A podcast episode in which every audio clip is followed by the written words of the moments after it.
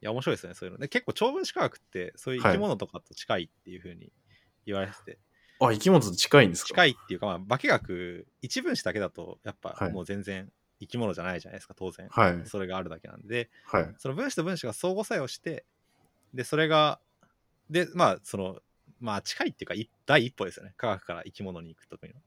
ああ、なるほど。タンパク質と分子が相互作用したりとか、はいはいはい。まあ、あるいはなんか、それが出たり入ったりするのが、時間変化が面白かったりとか。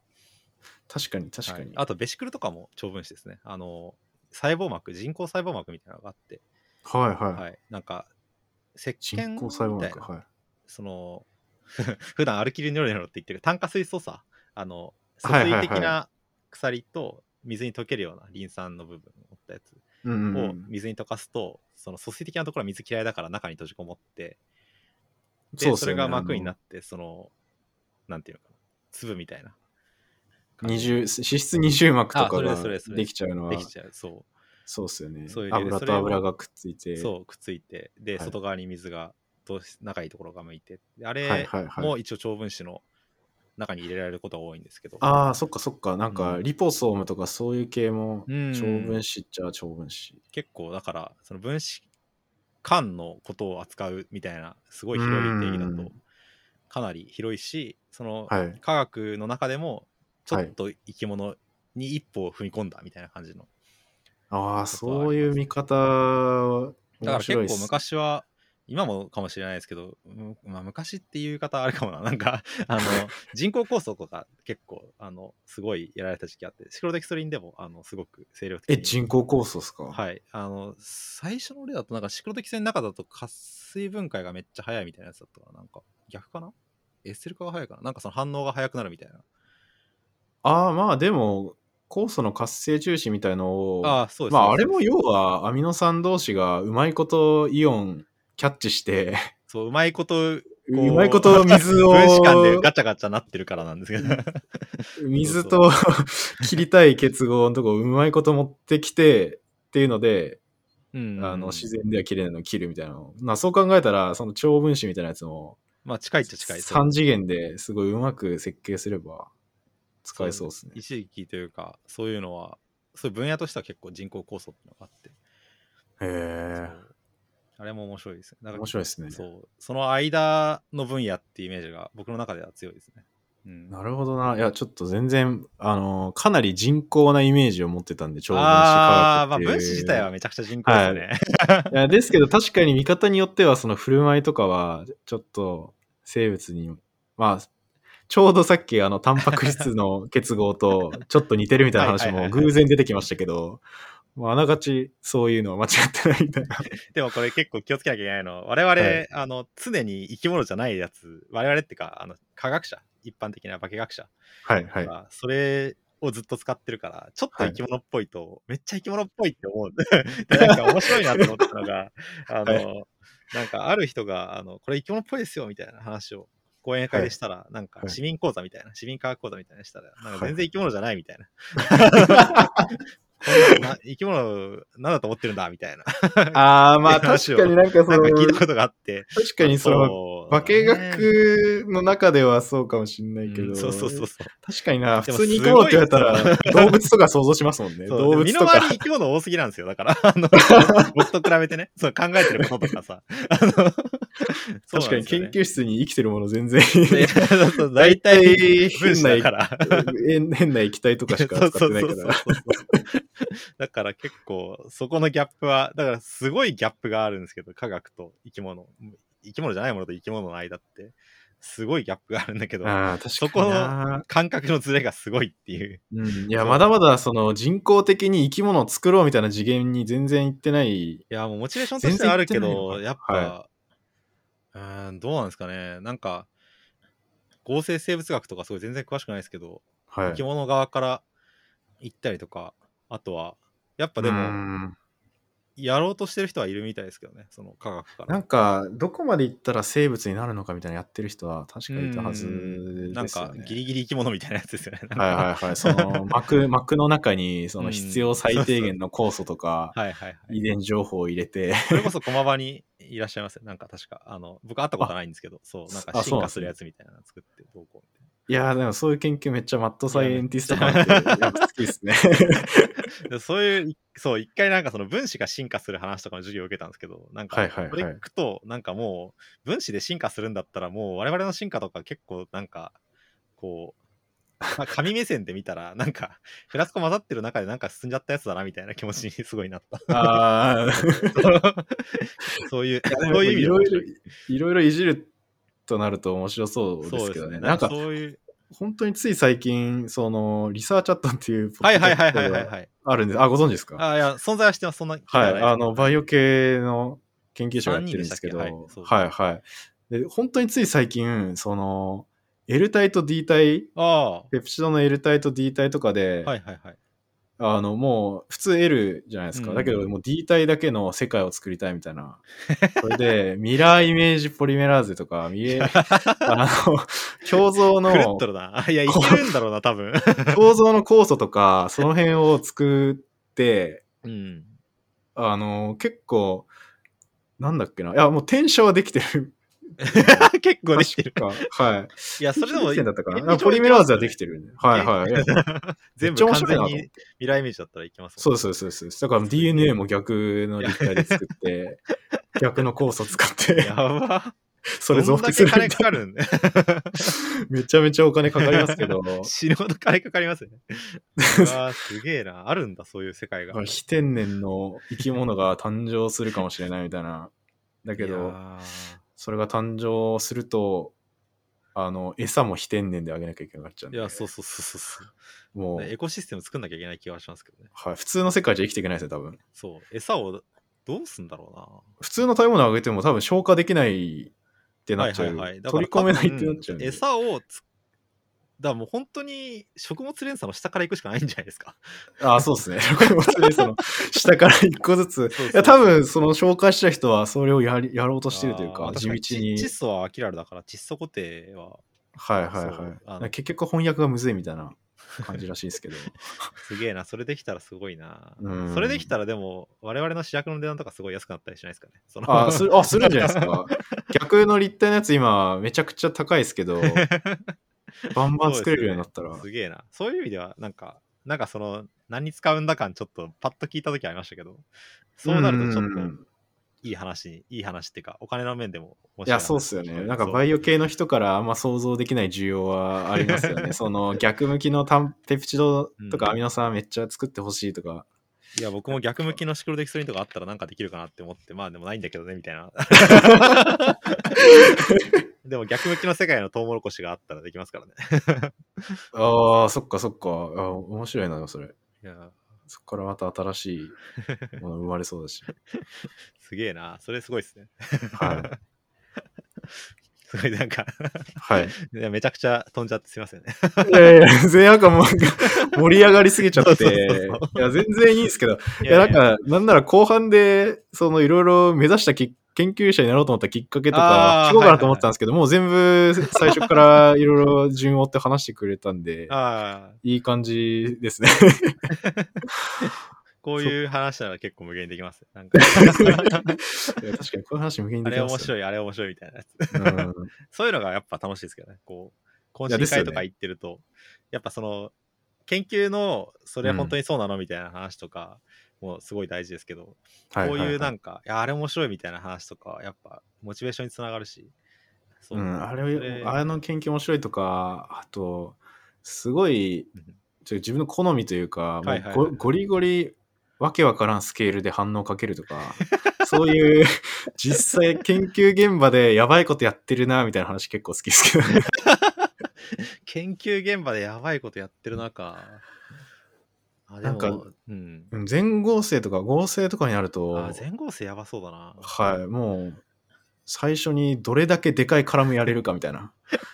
なんか、いや、僕の最大スケール多分 10g とかなんですけど、それでもラボではでかい方だと思うんだけど、なんか、自己例とか見てると、キロとかで仕掛けてるラボありますよね。なんか、いや、いや、なんか怖いですよね。だからそうそういう意味では、その 10g ぐらいのスケールだったら全然大丈夫だけど、うんキロになっちゃうと、ちょっとした反応でも熱暴走しても めっちゃ吹き出すそうそうとか。そう。なんかあの、確か、はい、ジクロロメタンってやつとアジド使って、あーアジドメタンができて爆発したやつっていう、まあ、はいまあ。悪い意味で有名なというか、なんか、ジクロロメタンとアジトを一緒に使っちゃいかんよみたいな、はいあ。れよく言われる事故例があるんですけど、あれとかもはいなんか確かキロスケールだったと思うんですよね。なんか、エヴァポしてたみたいな。エヴァポしてたのみたいな。どうやってみたいな。あ、いや、それはやばいな。そう、そのままやってたのがちょっとずつ入れてる、いる一応あるじゃないですか。なんかちょっとずつ入れるような管みたいな。まあまあまあ、あれ危ないやつとか、そのスケールだったら大体慎重にやんないといけないじゃないですか。冷やして。あれ、エヴァポで確か爆発してたんですけど、なんかすげえなと思って、そんなスケールやるんだ、みたいな。全然考えたことないから。なんかけん、そう、アジトとかも、でも平気で爆発するやつ使ったりするじゃないですか。危ない系僕結構経験あります、そういう意味で。あ、ありますありますよ。あのーはいはい。僕、フッ化水素と CO ガスかな。うわそう。フッ化水素あれフッ化水素は、あのー僕前、あのーはいゼオライトの研究室行って、はいはい。ゼオライトを溶かして元素分析するときにフッ化水素で溶かすんですよ。あ、え復活じゃないと溶けない。ああの、もうあの石なんで、はい。あの、あ、一応アルカリで頑張るときもあるんですけど、フッ化水素で溶かしてて。復活水素って、なんか、あれですよね、使える場所めちゃくちゃ限られてるとか、ななんか、噂で聞いたというか、あの、よく例えられるのが、島とか、普通にうん。島みたいなところで、はいはいはい。例えばフッ化水素が一箇所で流出事件とか起きると、その島死ぬみたいな。どうなんだろうな。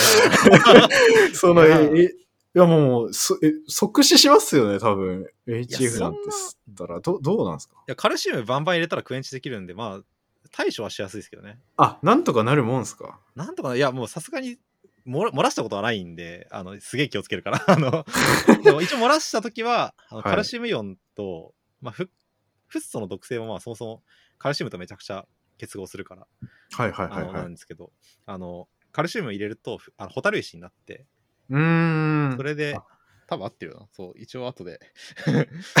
ホタル石が、しあ、じゃあカルシウムばらまくってことですか？そうっす、カルシウムでクエンチできるんですよ。あ、そうなんだ。あと一応確か、下属性もあった気がするんでな、確か。そうですね。カルシウムで。そう、だからあ、、そ。それで、まあなんとかしたりとか、一応できはするから、まあ、そんなことはないんじゃないかなと。しまなくなるはないんじゃないかって気がする。もうなんかバッタバッタ倒れるみたいな。いやでもマジで、あの、やばい話は聞きますよね。なんか、その、フはいッ化水素系の。なんかその、面白いっていうか、なんかはい、早いと思ったのが、その、やっぱ、防護するんですよ。あの、テフロン製のフッ素を絶フッ化水素通さない、結構分厚い手袋。の中に手袋みたいな感じで、ああ、はいで、。まあ、メガネちゃんとして、白衣もちゃんとして、はい。みたいな感じでやるんですけど、なんか、やっぱやばいやつを使ってるストレスがえぐくて、親指が痛くなるんですよ。ああ、なんか力入っちゃってみたいな。いや、もう多分単純にストレス100%の原因なんですなんかこう、親指痛いってなるんですよね。でもなんはいはいか出すと、出してフーってやると全然痛くなくてなんもない。はいはい。だから多分、あの、もうわかんないんですよ、そこまでいくと。あの、毒物、えぐい毒物を使ってるストレスで痛いのか、本当に痛ってるのかわかんない。で、これは僕はいが CO ガス使った時も同じことが起きて、いや、CO ガスも、やばいっすよ。まああれだって中毒になっちゃうじゃないですかそう、なんか、あの、締め切った部屋で発電機使ってみたいな話よくありますけど、はい。そう、僕が去年かな、出した、共通で出した論文の時に CO ガスのセンサーの論文、ガスボンベから出してやるんですけど、うわ、怖いな。いや、もうなんか、使ってるじゃないですか。なんか、はい。呼吸が速くなってくるというか、なんか、息苦しい気がするんだけど、絶対漏れてないんですよ。レギュレーターとかもう結構使い慣れてるんで。ああ、大丈夫使ってたら、ちょっと、ストレスですよね、多分そ。そうそう。だってここ閉めてるし、閉めてるし、もう二重は閉まってるし、ドラフトめちゃくちゃ効いて効いてるし、絶対大丈夫ってなるんだけど、なんか、そう、息苦しくて。で、まあ、特に何もなく終わって、まあ、はい戻る、戻るんですよね。だから。別にしよそう、だから、あの、多分ストレスなんですよ。あーだからそう、結構そういう、もう、すごい緊張感の中に、だって、あの、ここひねったらみんな死にますみたいなことないじゃないですか、普段。僕のこれ、いや普段ないっすね今僕部屋いますけど、はい。これ、なんか、ワンアクションで死ぬことって、まあ、ギリギリ駅とかかな？だから、もう、そんなぐらいじゃないですか。あれも日常化されてるからあんま意識しないけど、確かにな。蛇口ひねったら死ぬ機体出てくるそうそうそう、ないで普すよ通の生活ではないっすよ、ね。そうそうそう。飛び降りるにしても何アクションかあるじゃないですか。でも、その、使用ガスってここひねるだけなんですよね。もうだから。しかも、あの、高圧ガスボンベ自体が危ないから、あれ結構、あの、ああ、そっか。そうそうそう。だから、半端ない圧力の機体がバコンって出るから、なんかその、ボンベ自体が暴れるしで、多分本当にやったら大変なことになるんですけど。ですよね。高圧ガスボンベ自体も、自体は窒素でも危ないですよ、本当に。窒素とかもあの倒れて首のとこポロッと取れたら、あれなんか本当ミサイルみたいな感じらしいです。ミサイルになるって言そういそうそうそうますよね。そう。だから、しかもその、それ使使用があったらもう、終わりなんですよ。あたり一体は地獄じゃないですか。さすがに、一回、確か、なんか、でも本当に部屋充満するぐらいな感じで、本当に即死みたいな感じになると思う。だから、いやーですよね。危ないですよね。いや本当に危ないから一酸化炭素中毒よ。いやー、そう、だから、まあそこまでいくとやっぱ、まあ、本当に不真面目なやつだったら多分ストレスかかんないからそうはならないかもしれないけど、そう、やっぱ、あちゃんと分かっててやると、逆に体調悪くなるっていう。い。まあまあ確かに、多分これ本当に扱った人じゃないと。僕の後輩でなんか危ない、はいまた別のやつ使ってる人も、なんか、はいわかりますってその話してたんで、いや、そうなんだ、みたいな。そこまで過度なストレスかかってないな HF とかもないしな。慣れちゃったら慣れるみたいですけどね、ああいうのも。やっぱ最初出したのかななんか、HF とかもなんか、うんこう、なんか綺麗にする目的で使ってる人とかは、すごいよく使うと慣れるんかなと思って。へえいや、ちょっと詳しくはないですけど。うん。綺麗にする。あ、いや、なんかその、えっと、デバイスとかの、スパッタ？かな？あの、デバイスの表面を溶かしたりとかして、あー、え、そんな強いの使う必要あるんですか？い、や、なんか確か、てか、それこそあの、フッ化水素で一時期なんか、いろいろあった時に、はい半導体にめっちゃ使うみたいな話がへそうそういうえ。ケースの系のやつで使うんだと思いますね。あー、そうなんだ。なんかもう農硫酸とかですら結構嫌だなって思いますけど最近事件あったから、そう、あれでもすごい問題になるんだなと思います。でも、うまあ、やっぱ事故っちゃうとうん、やばいっすよね。まあそう、農硫酸とかはもう、はいいつ。の間にか慣れてしまったけど、そうですね。うんまあまあまあ、まだ、冷静に考えたら、冷静に考えたら結構、ね結構やばいことトリ。ウムも水目に入ったら全然失明するから、う。そうん危ないんですけどね。やっぱ慣れちゃうの怖いですね、そういう意味では。使用ガスだけは慣れなかったですけどね。結構な、やそれなりの期間やったんだけど。なんかそういう臭いのとかもありますし、あー、臭いやつは確かに。はい。スワン酸化とかはいはい臭はいいはいし、ついでに一酸化炭素出るしみたいな。あれ危ないですよね。でもなんか、臭いと嬉しいみたいな。言ってるからみたいな。